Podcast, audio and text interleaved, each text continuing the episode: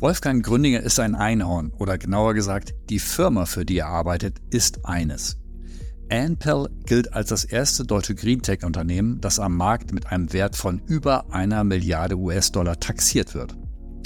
Die 2070 gegründete Berliner Firma verkauft, vermietet und montiert Solaranlagen und das erfolgreicher als jede andere. Ihre Techniker montieren jeden Monat im Schnitt 3000 weitere Anlagen auf deutschen Dächern. Momentan gilt Ampel damit als am schnellsten wachsende Energieunternehmen Europas. Das Geschäftsmodell ist also überaus nachhaltig, doch das spielt in der Kommunikation eine eher untergeordnete Rolle. Und das mit voller Absicht. Bei Ampel geht es eher um Geld sparen, sichere Energieversorgung und damit ziemlich bodenständige Argumente. Warum das so ist, erklärt uns Wolfgang Gründinger, der Chief Evangelist des Unternehmens. Er erzählt, wieso ein gewisser Größenwahn bei genauem Hinsehen durchaus realistisch sein kann. Willkommen zu Sustainable Brand Stories, dem Podcast für nachhaltig erfolgreiche Marken und Kommunikation. Präsentiert von Strichpunkt Design und Teil des Brand 1 Podcast Netzwerks. Hallo Wolfgang, schön, dass du da bist. Da geht natürlich gleich die Sonne auf, wenn man mit so einem Solaranlagentypen wie dir spricht. Schön, dass du da bist. Hallo Harald, danke fürs Einladen. Wolfgang, ihr seid deutscher Marktführer beim äh, Solaranlagengeschäft mit Privatkunden, einer Technologie, also die für das Klima enorm wichtig ist. Monatlich schraubt ihr, wenn ich das richtig las, etwa 3000 Anlagen auf deutsche Dächer im Schnitt. Jetzt das Interessante ist, jetzt schaut man sich eure Kommunikation an, spielt so etwas wie Klimawandel, Klimaschutz oder Klimakatastrophe so gut wie gar keine Rolle. Warum ist das so? Es spielt schon eine Rolle. Aber wir haben die Erfahrung gemacht, dass wir damit nicht die Leute zum Handeln bekommen. Warum nicht? Ähm, ich bin Klimaaktivist, seit ich 16 bin und ich bin inzwischen 38,5 Jahre alt. Und irgendwie hat sich nicht so richtig viel verändert. Wenn man den Leuten, wenn man die Leute fragt, seid ihr für Solarenergie? Sagen über 90 Prozent ja, Solarenergie auf den Dächern ist meine favorisierte Energiequelle. Fragt man die Hausbesitzerinnen und Hausbesitzer, Möchtet ihr eine Solaranlage euch anschaffen? Sagen 60 Prozent und mehr, ja will ich. Aber die wenigsten tun es. Und warum? Ähm, weil eben dann doch der Schritt, sich so ein Ding auf das eigene Hausdach zu legen, nicht banal ist. Es ist kompliziert. Ja, man muss sich mit so Dingen auseinandersetzen wie Kilowatt Peak, wie Speichern, wie Wechselrichtern und ich sag mal die Passion für genau diese Dinge wo der Strom noch bisher gefühlt aus der Steckdose kam, ist eher gering. Und zweitens, alle sind Erstkäufer und Erstkäuferinnen. Ähm, vom, beim Auto, ja, was auch so 20.000 Euro mehr kostet, jeder hat schon mal ein Auto gekauft oder kennt viele Menschen, die schon mal ein Auto gekauft haben. Bei der Solaranlage ist jeder Erstkäufer.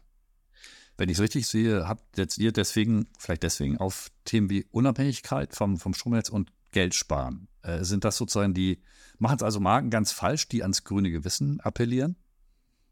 Die machen es garantiert nicht falsch, aber ich glaube, das kommt erst hinterher. Als Bonus obendrauf. also, äh, ich, ich erzähle es immer äh, folgendermaßen. Also, ich, ich war ja auch mal so Anti-Atom-Aktivist.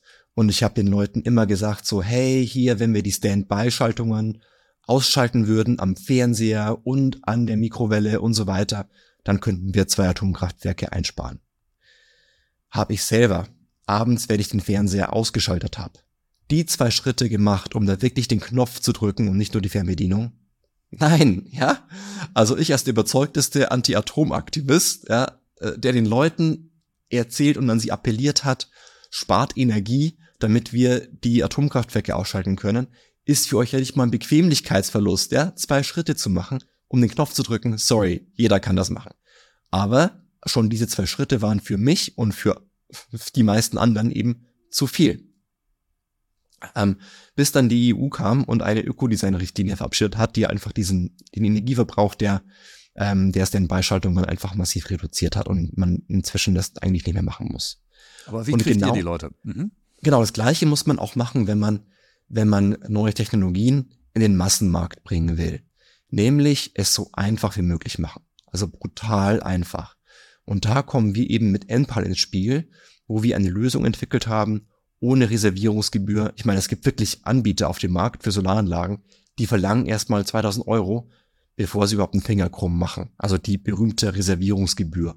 Ja, dann bei vielen Anbietern musst du es halt so machen, du musst irgendwie 10.000 Euro mehr anzahlen, wenn die Module geliefert werden. Da ist noch nichts passiert, noch nichts auf dem Dach, noch nichts am Netz angeschlossen und du hast schon fünfstellige Beträge einfach so mal auf den Tisch gelegt.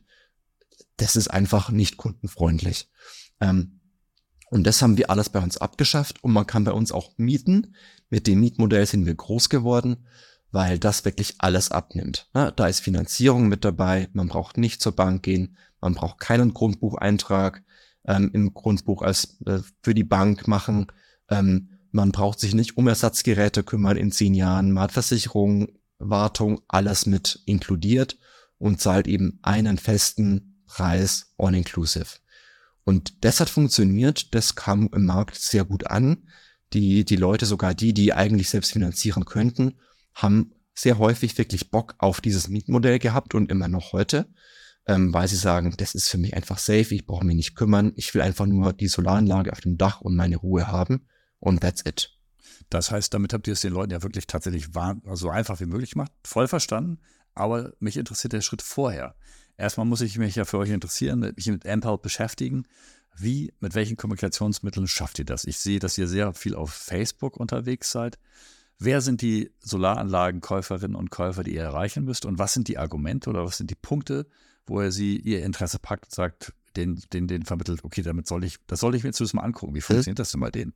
Ja, total. Also unser, unsere Zielgruppe sind ja diejenigen, die Häuser besitzen. Na, weil Solaranlagen geht leider nur bei Dachanlagen auf dem eigenen Hausdach. Ich bin Mieter, ich habe mir jetzt meine Balkonsolaranlage bestellt, aber Enpal macht nur Dachsolaranlagen. Ja, und die meisten Hausbesitzerinnen und Hausbesitzer sind eben, so ich mal, sag mal, im besten Mittelalter, so 40, 50. Wir machen zwar alle Altersgruppen, also von, ja, also wirklich ohne Grenzen. Ja, man Aber kann. Bis du ein Haus hast, musst du ja. Bis du ein Haus hast, entweder du erbst es oder du musst wirklich sehr früh kaufen und du bist auf dem Land. Ähm, und deswegen unsere Zielgruppe sind halt nicht die Gorillas-Kunden, äh, sage ich mal. Ist die urbane, hippe äh, äh, Latte Macchiato, I don't know, Latte Macchiato ist bisschen bei Zauberberg 1990, aber I don't know, you, you know what I mean. So, ja. Sondern halt wirklich das Gegenteil davon, nämlich halt die so normale Leute wie, wie du und ich, nur mit Haus. Ich weiß nicht, ob du ein Haus hast, ja, aber äh, so. Also meine Mama, wenn sie ein Haus hätte, wäre halt die Zielgruppe, sage ich mal. Ne? Und die sind halt, wenn auf sozialen Medien, dann auf Facebook. Und daher werben wir sehr viel auf Facebook ähm, und dort mit der Botschaft, mach dich unabhängig und spare Geld. Die Leute wollen ja nicht mal reich werden damit, das sind keine Investoren, aber sie wollen halt Geld sparen und sich unabhängig machen. Gerade jetzt auch im Nachklang des zweiten Angriffskrieges der Russlands auf die Ukraine im letzten, letzten Jahr, ähm, wo alle entdeckt haben, sie wollen sich unabhängig machen von fossiler Energie, von, von fossilem Strom, von Gas ähm, und, und auch von fossilem Benzin und wollen sofort ihre Wärmepumpe, ihr Elektroauto und ihre Solaranlage haben, weil genau in diesem Ökosystem macht es auch erst wirtschaftlich so richtig Sinn. Mhm. Das heißt, man, äh, wenn wir so für das die übergeordnete Botschaft mitnehmen darf, man sollte es auf die, den unmittelbaren Nutzen bringen. Also ich mache mich unabhängig, ich brauche keine Angst zu haben, dass irgendwann der Strom ausgeht und ich spare auch echt Geld. Also das ist zumindest auch das, was wir über Strichpunkt unseren Kunden sagen. Ne? Also erklärt nicht, warum, warum, warum, warum man schlechtes Gewissen haben sollte, dass man ein Auto fährt, sondern warum Radfahren gesünder ist oder wie lecker Fleischalternativen sein können und nicht, warum es doof ist, äh, äh, Essen von Tieren zu, zu, zu essen. Ist, würdest du das auch so sehen? Ist das sozusagen der Trick, um, wenn man die Masse erreichen will, die Leute wirklich da abzuholen, wo sie stehen und nicht da, wo sie hin sollten? Ja, das ist, die, ist auch die Frage, ob die Leute abgeholt werden wollen. also, vielleicht wollen sie ja ganz woanders einsteigen, ja. Die haben auch ja genug zu tun im Leben. Und dann kommt auch noch jemand daher und, und äh, stellt ihre Identität in Frage und sagt, du bist ein schlechter Mensch. Also ich glaube, so funktioniert's halt nicht. Guter das erzeugt Punkt. eher noch mehr Widerstand und eher noch mehr, wie sagt man denn, noch mehr Resilienz gegenüber Veränderung. Ähm, und die Leute machen sie auch nicht, weil sie schlechte Menschen sind, dass sie Fleisch essen oder dass sie irgendwie keine Solaranlage haben oder dass sie Auto fahren. Im Gegenteil, also äh, jeder glaubt ja, glaube ich, dass er oder sie ein guter Mensch ist. Dann gibt's halt keine schlechten Menschen, wenn dem so sein sollte. Ja, aber man muss halt nur aufzeigen und demonstrieren, warum es andere Möglichkeiten gibt zu handeln. Weil sonst wirkt der Status quo normal und natürlich.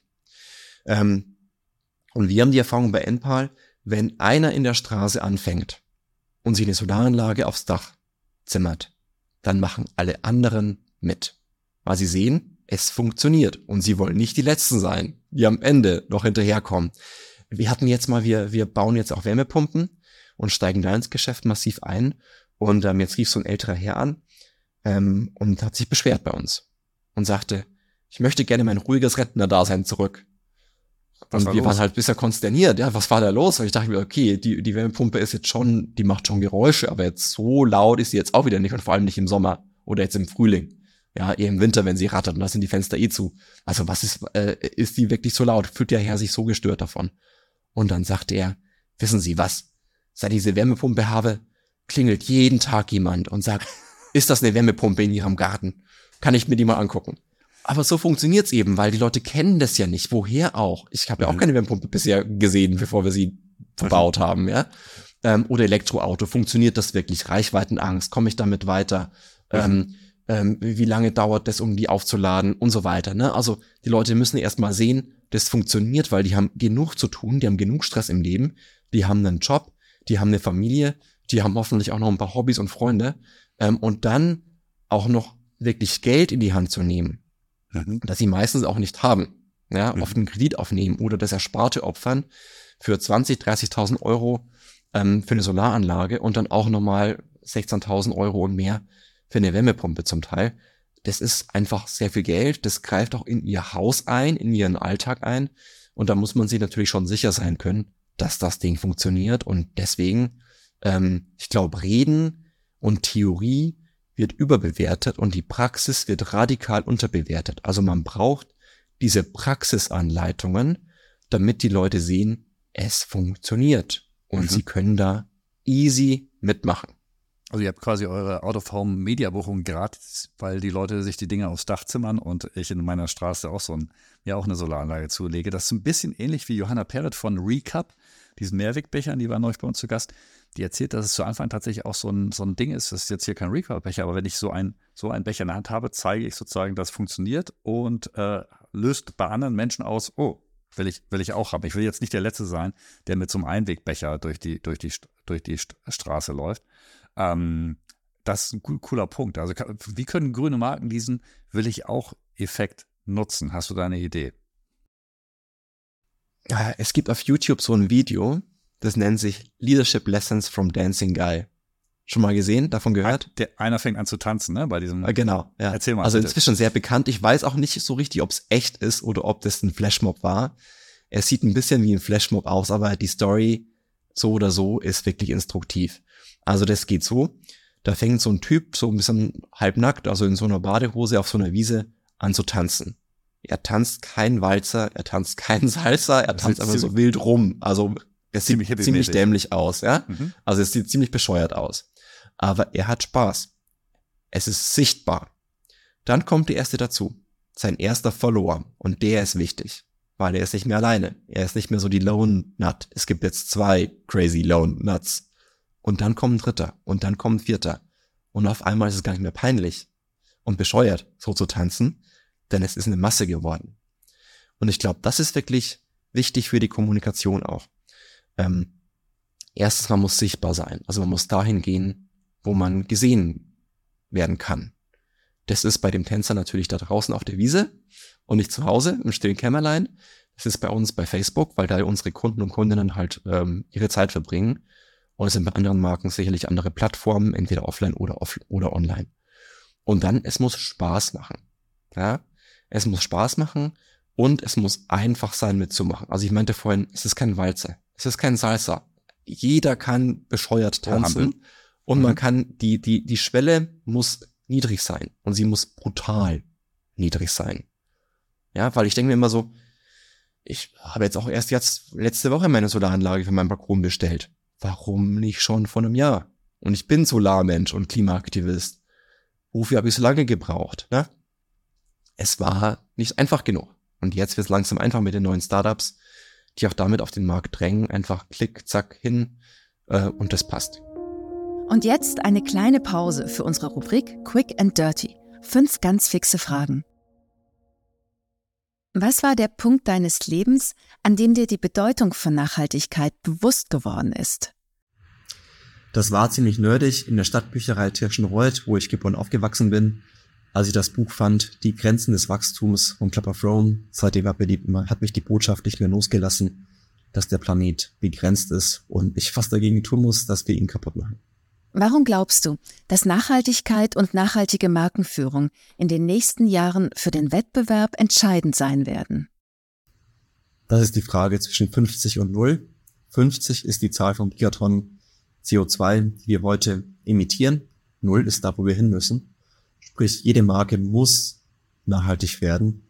Und es ist nur die Frage, wird sie disruptiert oder fängt sie früh genug damit an, sich selbst zu disruptieren? Das Argument, mit dem du auch den ignorantesten Nerd überzeugst, nachhaltiger zu handeln. Ja, Nerd bin ich selber, ein Stück weit. Ähm, und ich mische mich nicht gerne ein ins Leben anderer Menschen. Ich glaube, man muss es einfach vormachen, damit Leute es einfach haben, mitzumachen, wenn sie denn wollen. Jetzt mal ganz ehrlich, was ist dein persönlich unnachhaltigstes Produkt oder Angewohnheit? Wo cheatest du? Ich cheate die ganze Zeit. Wer ohne CO2-Ausstoß ist, der wäre den ersten Stein. Ähm, daher bin ich nicht das beste Beispiel, aber wie gesagt, man muss den Leuten es einfach machen, mitzumachen. Dann klappt es auch mit dem nachhaltigen Verhalten bei mir und bei allen anderen. Das Gesetz mit Blick auf Nachhaltigkeit, das du schon morgen auf den Weg bringst, solltest du heute Bundeskanzler werden. Ich würde als Bundeskanzler erstmal nach Brüssel reisen, um dort europäisch die neue, die, die PV-Industrie in, also die Photovoltaikindustrie in Europa wieder aufzubauen.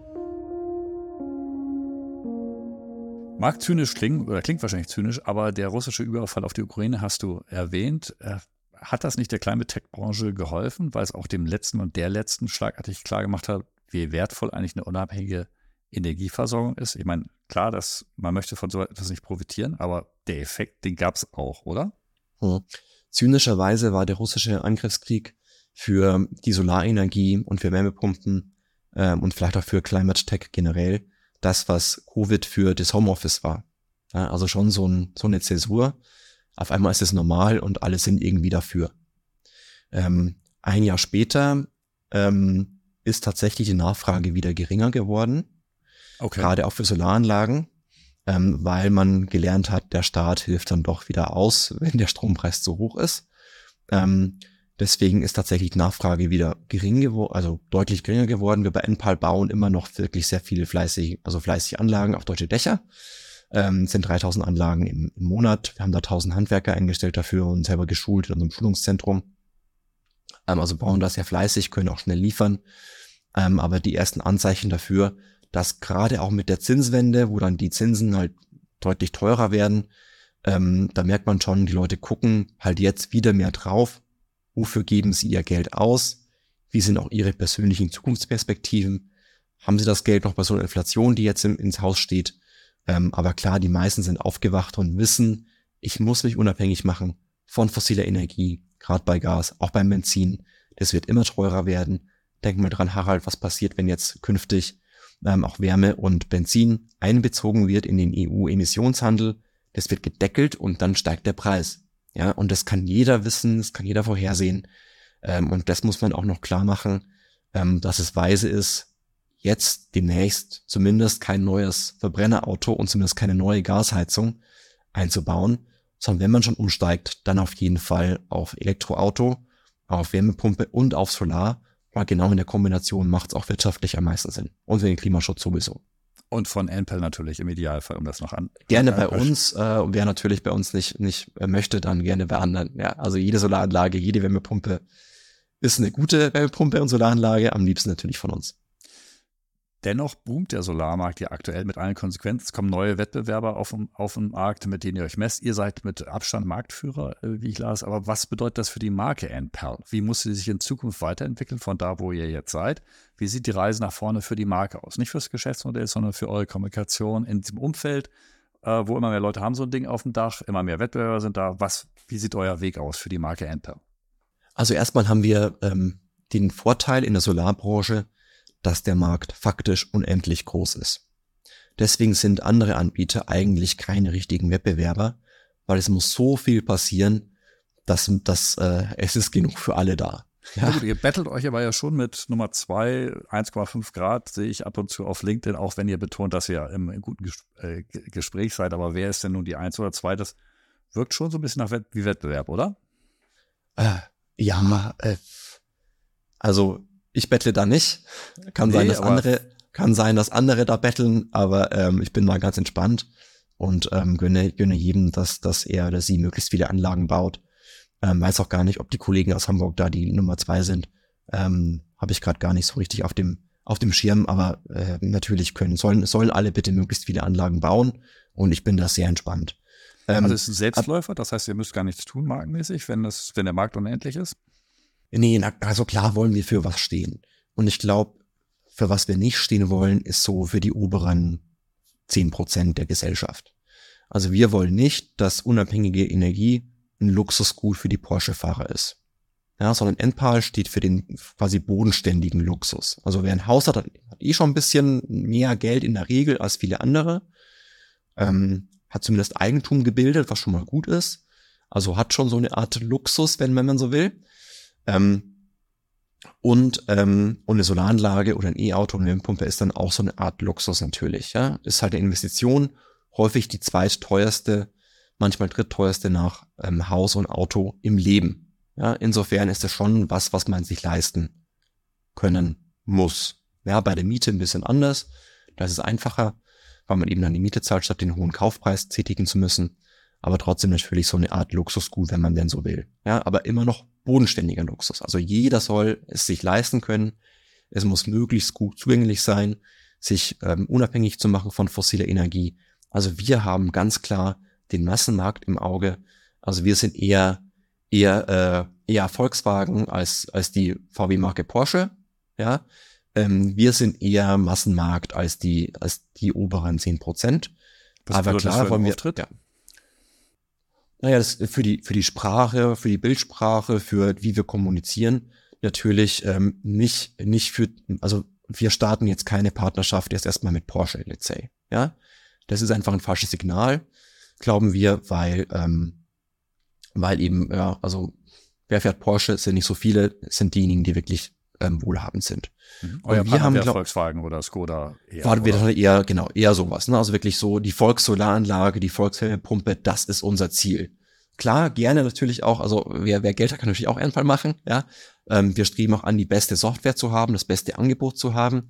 Ähm, aber das Ziel ist dabei immer, ähm, dieser bodenständige Luxus, also für alle das zugänglich zu machen und zugleich aber die Besten zu sein. Das ist so ein bisschen so eine, wie sagt man in der Markenführungsstrategie, so eine, äh, so eine zweiteilige Markenführung vielleicht, ne?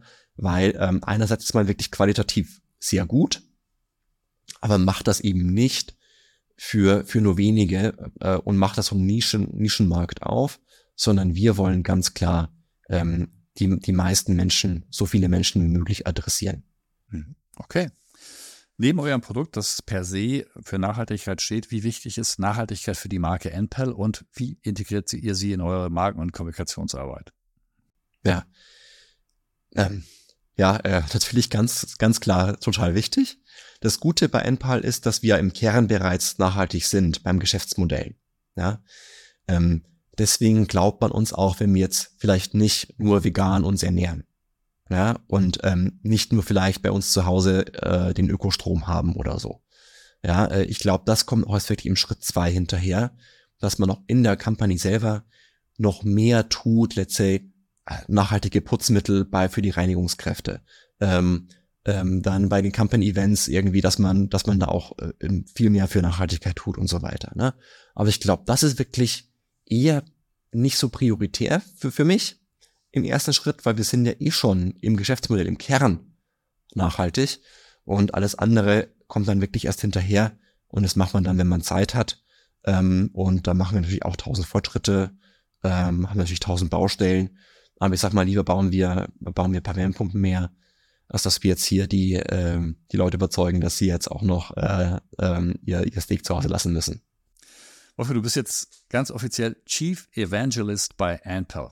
Wen genau willst du missionieren? Wie lauten deine zehn Gebote und mit welcher Punchline endet deine Bergpredigt? Sehr schön, immerhin Bergpredigt. Ähm, nee, also Evangelist kommt tatsächlich aus den 80er Jahren, der Top-Titel oder die Jobbezeichnung, und zwar von Apple. Damals war Guy Kawasaki der erste offizielle Evangelist, der gemeinsam mit Steve Wozniak und Steve Jobs ähm, damals Apple aufgebaut hat. Und die Idee hinter dieser Berufsbeschreibung war, naja, Apple ist ja ähm, nicht nur irgendwie ein Produkt, das wir verkaufen wollen, sondern es ist erstens mal eine Mission, denn wir wollen ja in jeden Haushalt einen, einen PC bringen und wir wollen dabei auch eine Revolution auslösen. Also es ist nicht nur irgendwie ein Produkt in jedem Haus, so wie ein, keine Ahnung, ein Topf in jedem Haus ist oder eine Küche in jedem Haus ist, sondern es ist eine Revolution, weil es die Art und Weise, wie wir leben, arbeiten, schließlich auch denken, komplett verändert. Moment, und ich das, hatte Solaranlage auf dem Dach, das verändert doch mein Denken noch nicht.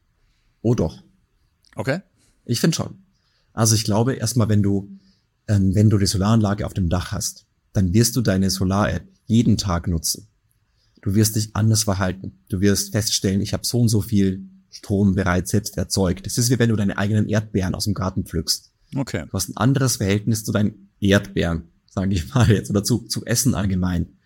Das verändert dich. Okay. Ähm, das merken wir bei unseren Kunden und Kunden extrem. Und dann, wenn du dein eigenes Auto, oder dein, dein Auto aus mit eigenem Strom lädst, ja, und vom eigenen Dach, das macht was mit dir. Ja, du verhältst dich anders.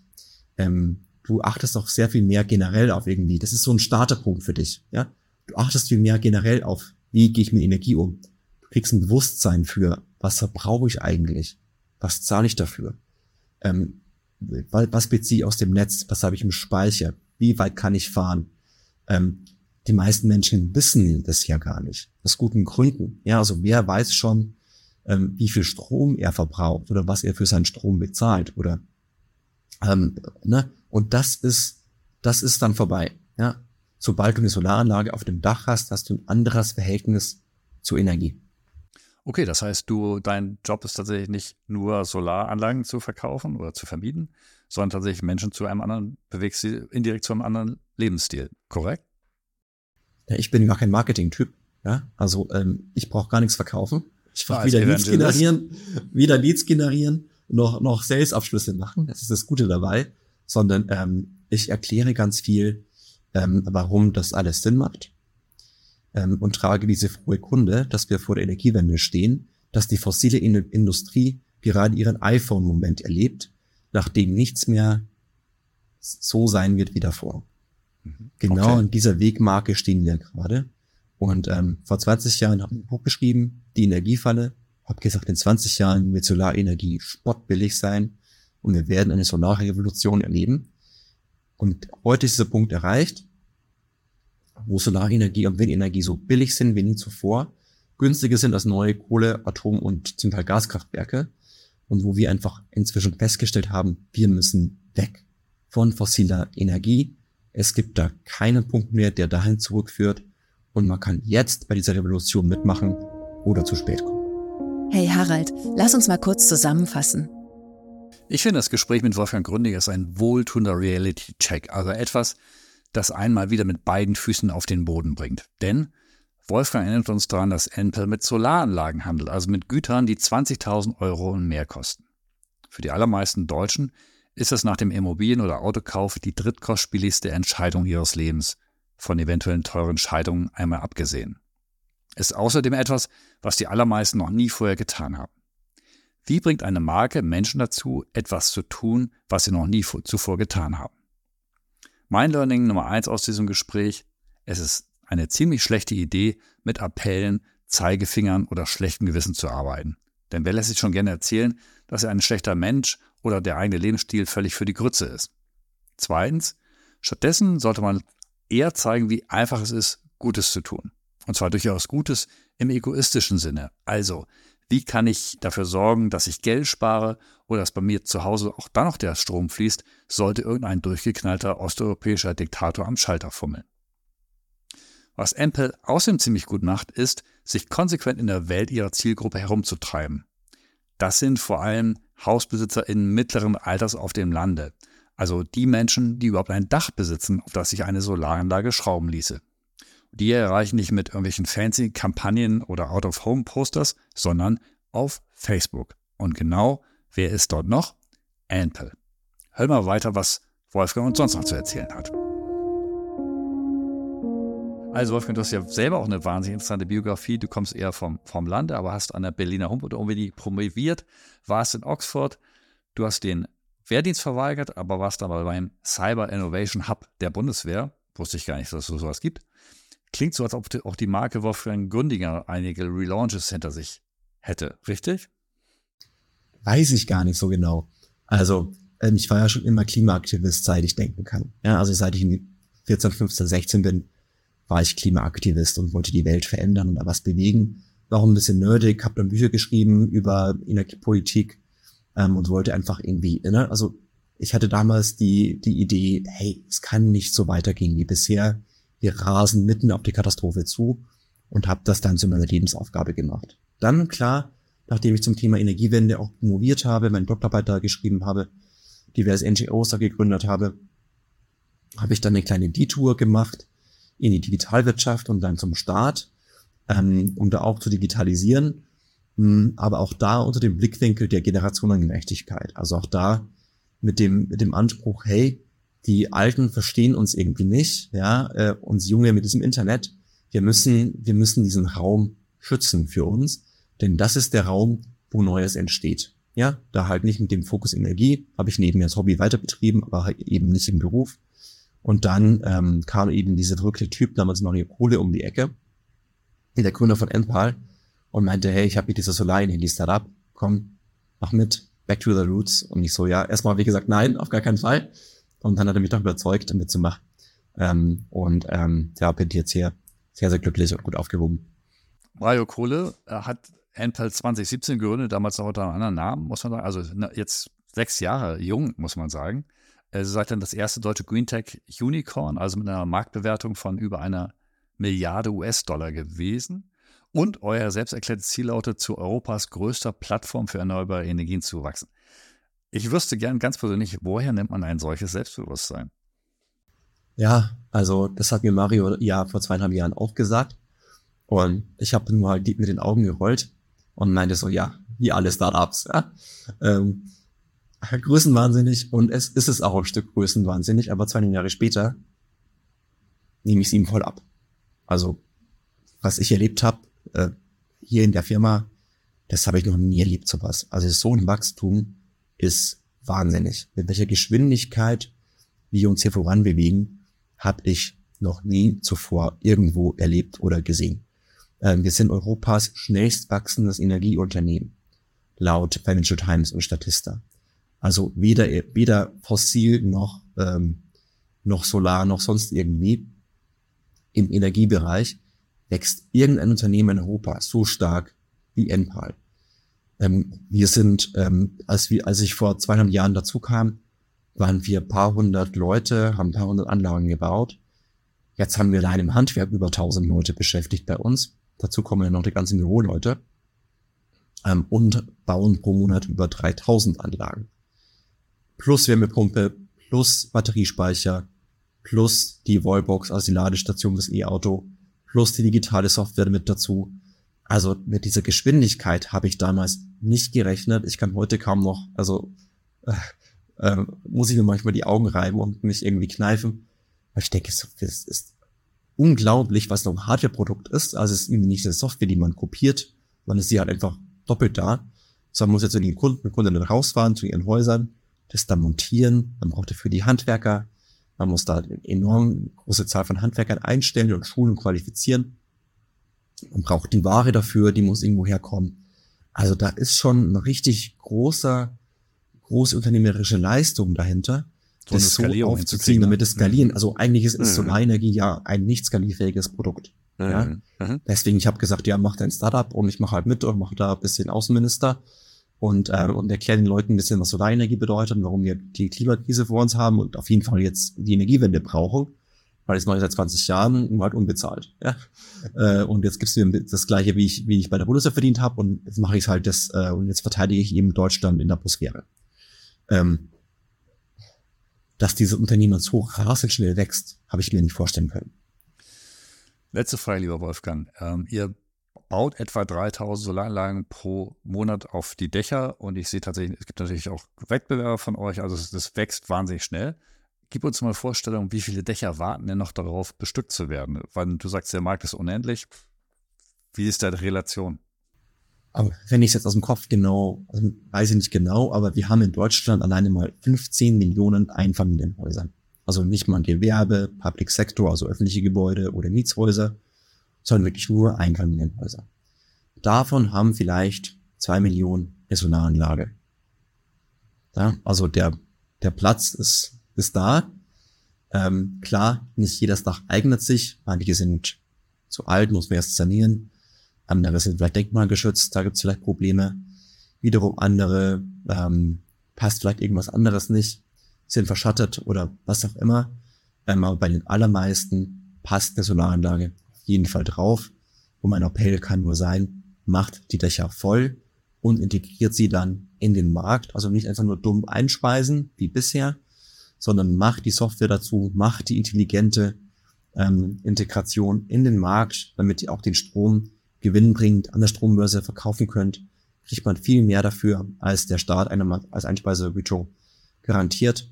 Und vor allem bezieht auch dann den Strom von der Strombörse mit flexibler Stromtarifen, weil nämlich dann auch ihr nachts euren Speicher, euer Auto aufladen könnt for free, weil es so viel Windstrom im Netz gibt, den keiner braucht und daher die, die Stromkosten an der Börse so niedrig sind, zum Teil negativ sind, dass man sogar seinen Stromspeicher und sein E-Auto voll laden kann und sogar noch Geld dafür bekommt. Und das ist die Zukunft der Energie per Enpal von heute. Das klingt wie, also Bergpredigt ist wirklich nichts dagegen. Ich wollte es gerade sagen, das ist die Bergpredigt. Vielen Dank. Vielleicht die aller, allerletzte Frage, weil es klang jetzt an, ne? euer Ziel ist ja nicht, sind ja nicht die deutschen Dächer, sondern ganz, äh, wo steht Enpal in zehn Jahren? In zehn Jahren sind wir ähm, eine globale Firma, die wir heute bereits im Ansätzen sind. Wir haben ein Büro in Shenzhen in China ähm, und wir, wir machen auf die ersten Schritte bereits ins europäische und andere Ausland. Ähm, aber jedenfalls sind wir eine globale Firma, weil eben auch die Klimakrise global ist und daher auch global gelöst werden muss. Und wer weiß, vielleicht gibt es auch ja eine eigene Enpal ähm, Produktionsfirma für Solaranlagen, damit wir nicht nur damit wir auch herstellen können selbst. Who knows? Steht in den Sternen, noch nichts beschlossen. Wir sind auf jeden Fall auch dann für Heizen, für also für die Wärme zuständig, für die Mobilität zuständig und für den Strom sowieso. Also auf jeden Fall haben wir noch einiges vor. Cool. Tolle Aussichten, Wolfgang. Vielen Dank für diesen optimistischen Ausblick. Alles Gute auf dem Dach. Ja, Dankeschön. Das war es auch schon wieder von Sustainable Brand Stories für heute. Vielen Dank fürs Zuhören. Und wenn euch gefallen hat, was ihr gehört habt, dann abonniert uns doch und hinterlasst eine Bewertung. Wir freuen uns. Bis bald, liebe Hörerinnen und Hörer. Bis bald, lieber Harald.